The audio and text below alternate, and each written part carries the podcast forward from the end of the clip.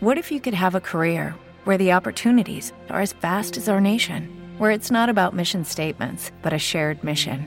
At U.S. Customs and Border Protection, we go beyond to protect more than borders from ship to shore, air to ground, cities to local communities. CBP agents and officers are keeping people safe. Join U.S. Customs and Border Protection and go beyond for something far greater than yourself. Learn more at cbp.gov/careers.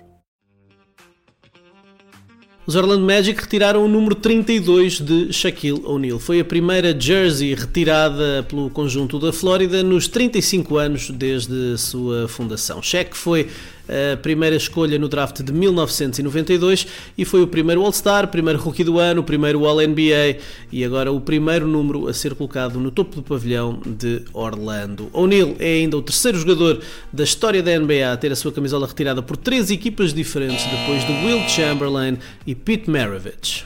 Apesar da derrota dos Sacramento Kings, em Phoenix, Domantas Sabonis registrou o triplo-duplo número 50 da carreira. O lituano somou 35 pontos, 18 ressaltos e 12 assistências e entrou para o restrito lote de atletas que eh, chegaram aos dois dígitos em três categorias estatísticas diferentes em 50 ou mais ocasiões. A lista é liderada por Russell Westbrook e inclui ainda jogadores em atividade como LeBron James, Nikola Jokic, James Harden e Luka Doncic.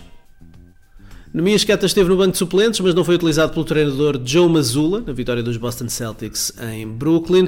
O português completou assim 39 do máximo de 50 jogos na lista de jogadores ativos, permitido pelo seu contrato two-way. O poste eh, deu uma entrevista ao jornal A Bola, onde agradeceu os elogios de Brad Stevens, disse que não era por isso que ia mudar a sua forma de jogar e mostrou-se pouco preocupado com a assinatura de um contrato standard.